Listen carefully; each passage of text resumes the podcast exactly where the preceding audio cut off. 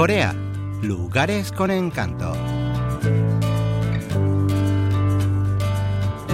Las huellas que dejó el imperialismo japonés en Kunsan.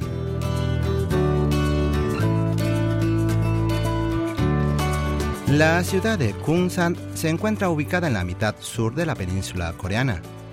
Está rodeada del mar y de ríos por tres de sus costados y posee vastos y fértiles campos a su alrededor. Lamentablemente, esta riqueza se convirtió en objeto de la explotación por parte de los japoneses durante la dominación colonial. Los japoneses abrieron el puerto de Kunsan en 1899 y desde allí embarcaron arroz que se producía en la provincia para llevarlo a su país. Kunsan fue un importante nudo de tráfico comercial para los japoneses durante la primera mitad del siglo XX, y las huellas de ello todavía se pueden ver en muchas partes de la ciudad. Hoy seguiremos estos rastros del imperialismo japonés por toda Kunsan en compañía de la productora Hong Chei.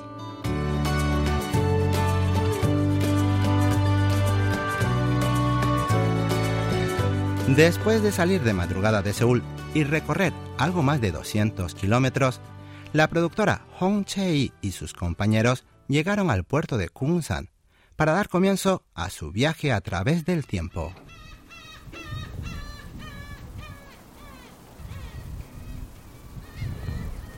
La historia de la modernización, pero también del expolio japonés, comenzó a fines del siglo XIX cuando Kunsan no era más que una pequeña aldea pesquera.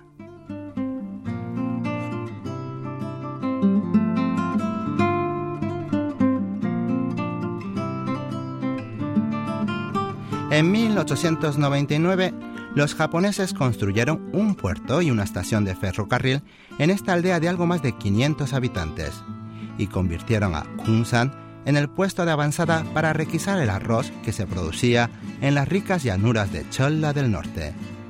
En 1933 se producían 1.630 toneladas de arroz en Corea, pero más de la mitad de esa producción era embarcada a Japón a través del puerto de Kunsan.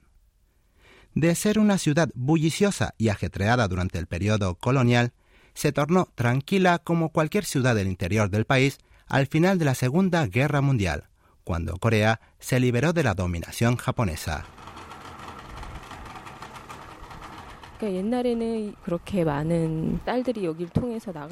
Era un puerto muy grande y activo, pero ahora casi no se ven barcos grandes y todo parece muy calmado. Apenas hay una docena de barcos pesqueros que van y vienen y se ve a los pescadores reparando sus embarcaciones y las redes y dedicándose a otras tareas cotidianas. el puerto parece haber perdido por completo la función de nudo comercial de antaño. De pronto, la productora Hong Chei divisa una especie de puente viejo de hierro y le pide a la guía Pang Mija que le explique su uso. Estos depósitos se usaban para guardar el arroz y esa estructura de hierro servía para cargar el arroz a los barcos, independientemente de si la marea estaba baja o alta. Cuando sube la marea, la estructura flota y cuando baja se sumerge. ¿Ve las cadenas que hay a su alrededor? Sirven para sostener la estructura en su lugar cuando sube el mar.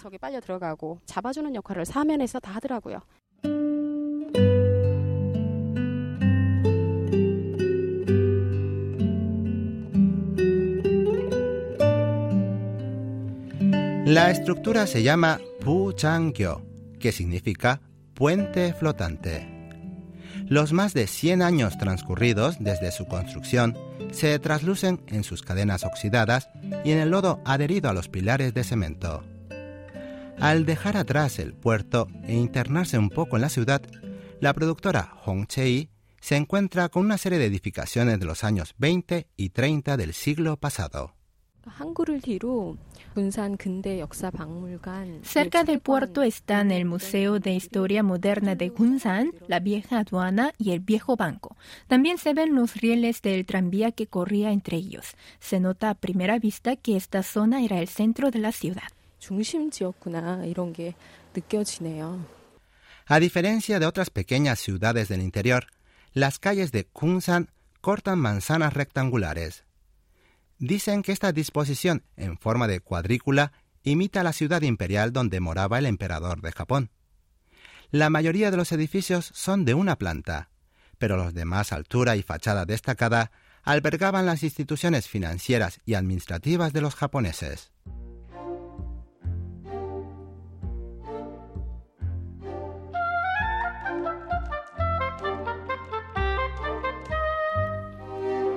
La productora Hong Chei se detiene ante la sucursal de Kunsan del Banco de Nagasaki, construido en 1907.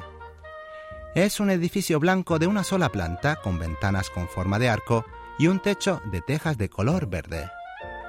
Los propósitos de esta institución financiera eran expoliar el arroz producido en la región y expropiar los campos que pertenecían a los coreanos.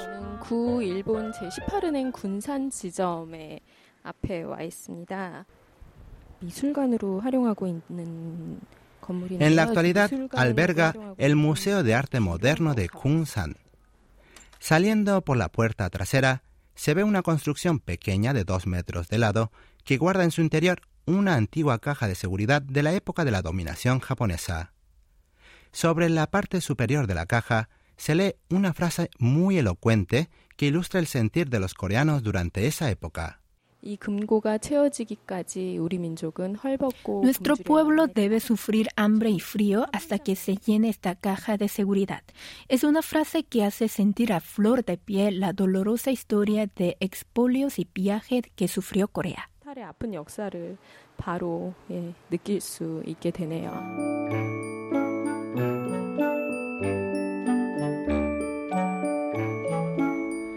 En la siguiente cuadra se levanta la sucursal de Kunsan del Banco de Choson, el banco estatal de la antigua Corea. Aunque es de una sola planta, tiene la altura de un edificio de dos pisos.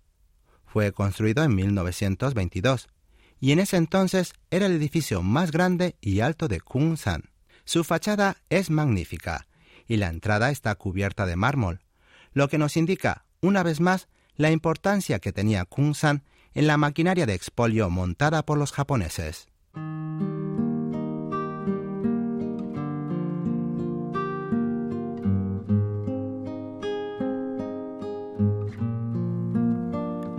Durante la ocupación nipona, los japoneses componían la mitad de la población de Kunsan, lo que explica que hayan quedado muchas viviendas de estilo japonés en esta zona de la ciudad. Una de las más destacadas es la casa de veraneo que poseía Riei Kumamoto, el terrateniente más rico y poderoso de Kunsan en la época colonial, la cual fue declarada como Patrimonio Cultural de Cholla del Norte número 200 por el gobierno coreano. Kumamoto amasó su fortuna otorgando préstamos usureros a los campesinos de Corea y confiscando sus tierras cuando no podían pagar sus deudas.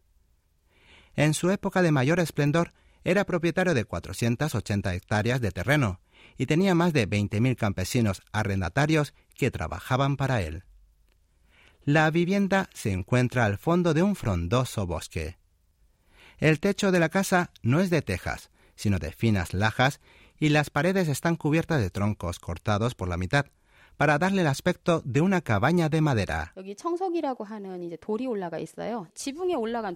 Las lajas de piedra del techo tienen un tinte negro azulado y los troncos usados para cubrir las paredes externas son de alerces provenientes de los montes Pektusan. El exterior de la chimenea está cubierto de piedras redondas y chatas traídas de los ríos cercanos. Como se puede apreciar, es una casa que se hizo cuidando mucho los detalles. También se dice que es la primera vivienda de Corea que se construyó usando el sistema métrico decimal. Si por fuera la casa es bella, por dentro es todavía más espléndida.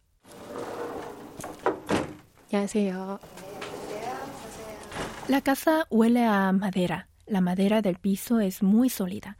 A pesar de los muchos años que tiene, no cruje y sus partes encajan a la perfección.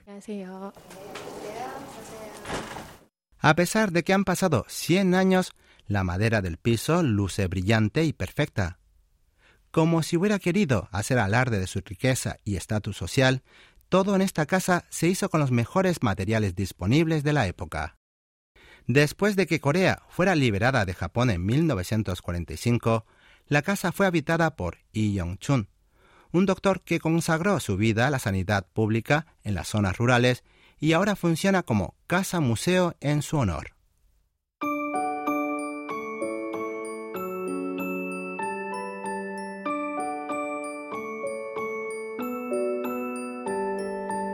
A unos 15 minutos en dirección norte de la casa museo Yongchun se encuentra el templo Tongkuksa.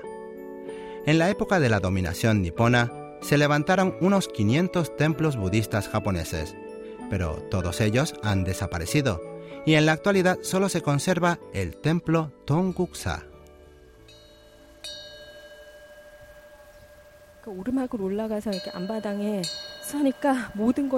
Desde el patio delantero se abarca con la mirada todo el templo ya que es bastante pequeño. Es llamativo que los techos no tengan la decoración multicolor que caracteriza a los templos coreanos. Se ven muy simples las construcciones con paredes de color blanco y pilares y techos de color negro.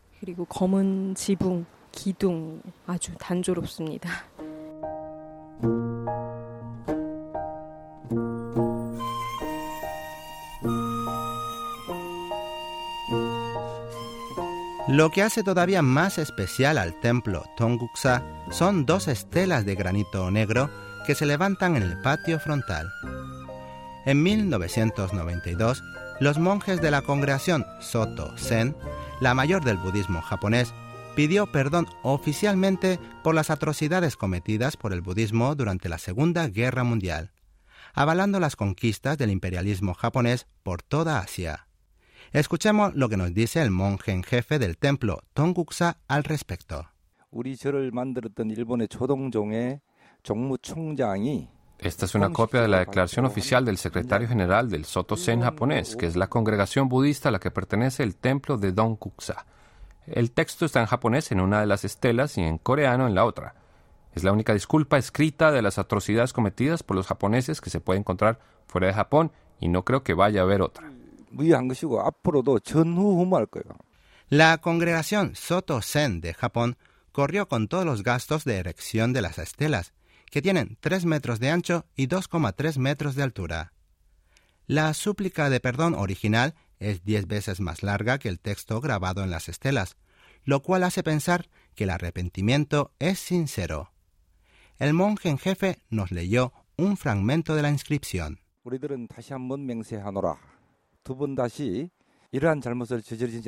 Juramos una vez más que no volveremos a cometer una equivocación semejante y ofrecemos nuestra sincera disculpa a los pueblos de Asia y al pueblo coreano que sufrieron la opresión japonesa.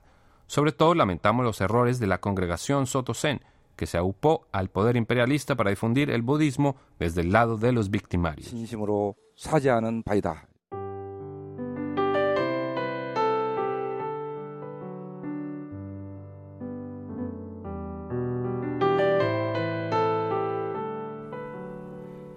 Delante de las estelas se levanta una estatua de la Niña de la Paz, la figura de una jovencita que representa a las muchachas de Corea y de otros países de Asia que fueron raptadas y engañadas con promesas de trabajo para servir como esclavas sexuales del ejército japonés. El templo Tongkuksa es el único templo budista que guarda esta estatua. Se trata de una muchacha vestida con el traje tradicional cuya falda se mece al viento. Está de pie, mirando a la lejanía como si echara de menos su patria. Tiene una expresión triste que insinúa muchas cosas. Delante de la estatua hay un pequeño estanque rectangular que representa el estrecho mar que separa a Corea de Japón a la vez tan cerca y tan lejos. Simboliza el imposible anhelo de las muchachas por volver a su tierra.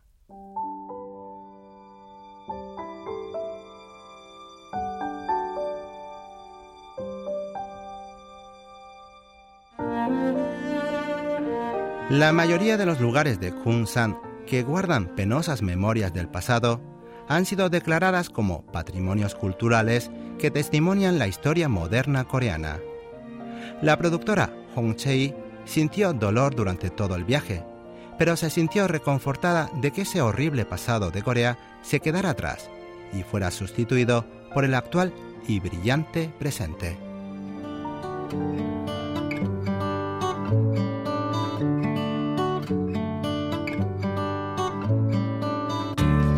Hoy en Corea Lugares con Encanto fuimos tras las huellas del imperialismo japonés presentes en la ciudad portuaria de Kunsan, en Cholla del Norte. Los acompañó hasta aquí Lucas Kim.